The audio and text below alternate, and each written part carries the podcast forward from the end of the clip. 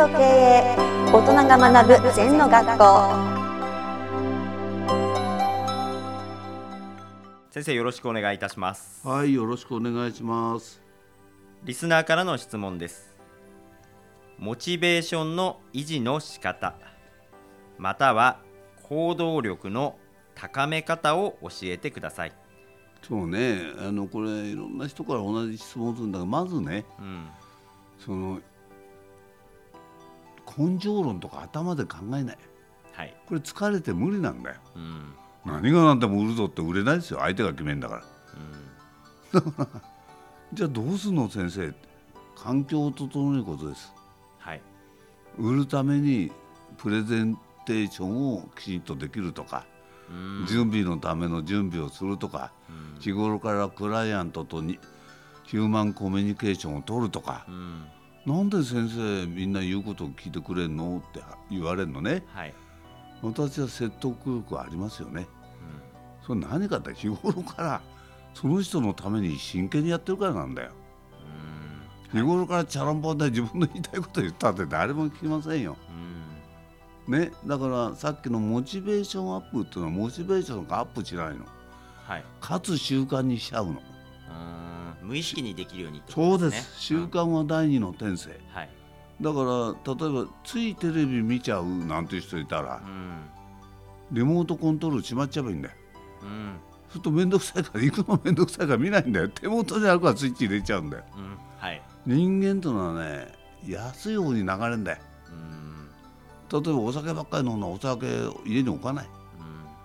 うん。でわざわざ寒い中買いに行ってっていうの億劫だから。はい少しはブレーキになりますな。うん10時台にいくらでもだからある飲食店の社長がいくらでも酒あるからな、ちょっとアル中気味になっちゃうんだよね、はい。か会社店行きがあるからちょぼちょぼっとお客さん来る前にやってれば。だから環境なんですよ。うん。でその環境を身につけたら少しずつ変える。はい。もう私は朝起きなんていうのもう50年ぐらいできちゃうわけなはいそうするとそのそれをちょっと変える。4時半にして5時を4時半にしてみるとか。うん。ね。なんかそういうことによって全然変わるよ。はい。最近はもう目覚めたら仕事しますね私は。うん。でまた眠くなったら寝る。うん。だいたい7時から本格的なリモートの会議とか始まりますからそれ結構3時とか4時に起きてる場合もある、はい。うん、まあそれこだわらなくていいんじゃない？うんであのモチベーションを上げようとかなんとかじゃなくて平常心これどうはい。普通のことができればいいんですよ。頑張ったことできなくて。はい。ねない力は出ないんだから。出るある力を出せばいいんだ。うん。ない力突っ張ってからそれ無理だよ。はい。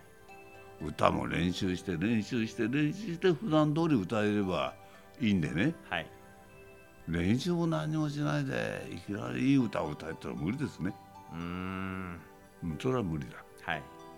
うんだからまああの私がよく皆様におお勧めしてる手帳法ってあるんですけど、はい。うん、行動計画思考計画準備計画気づきうん。それから7つの方針をね、1年後の7つの方針を書くとか。はいそれから感謝っていうページがあってうん感謝しとか毎日書いてるとか。うんそれから私の場合は指導に対する気づきっていうのも今年のも毎日毎日書いてますから気づいたこと。はい。それでまたそれをコメント書いて。うんその書きっぱなしじゃダメなんですね。はい。もう一回見直してそれを意思入れる。うん。またそれを見て変化が分かる。はいだから特に気づきんとかも毎日のページじゃ足りませんから。うん。別に気づきノートっていうかページを作ってはい。やってますね。うん。だから自分で一番いい人は自分で自分の自家発電できることなんだよ。みんな自家発電できないんだよ。はい。まあ私と会ったら先生ありがとうございました。今日はやる気出ました。すぐ冷めちゃうんだよ。うん。はい。この自家発電できるまでには相当訓練しなきゃ無理ですね。うん。どうしてだからいい環境に行った方がいい？はい。ほとんどで私も20年間座禅に通ったりね。うん。自家もっと通ったかな？自家発電できるまでに。結構時間かかりますよ。で人間自家発電ができるようになったら一人前だな。はい。モチベーションアップなんつってるうちはまだまだだと思うね。うん。はい以上です。先生ありがとうございました、はいありがとうございますこの番組では皆様からのご感想やご質問をお待ちしています。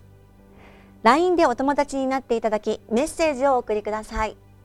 方法は LINE のお友達検索でアットマーク ZENTKA アットマーク ZENTO KEIEI と入力してください。お寄せいただいたご感想やご質問は番組の中で取り上げていきますのでメッセージをお待ちしております。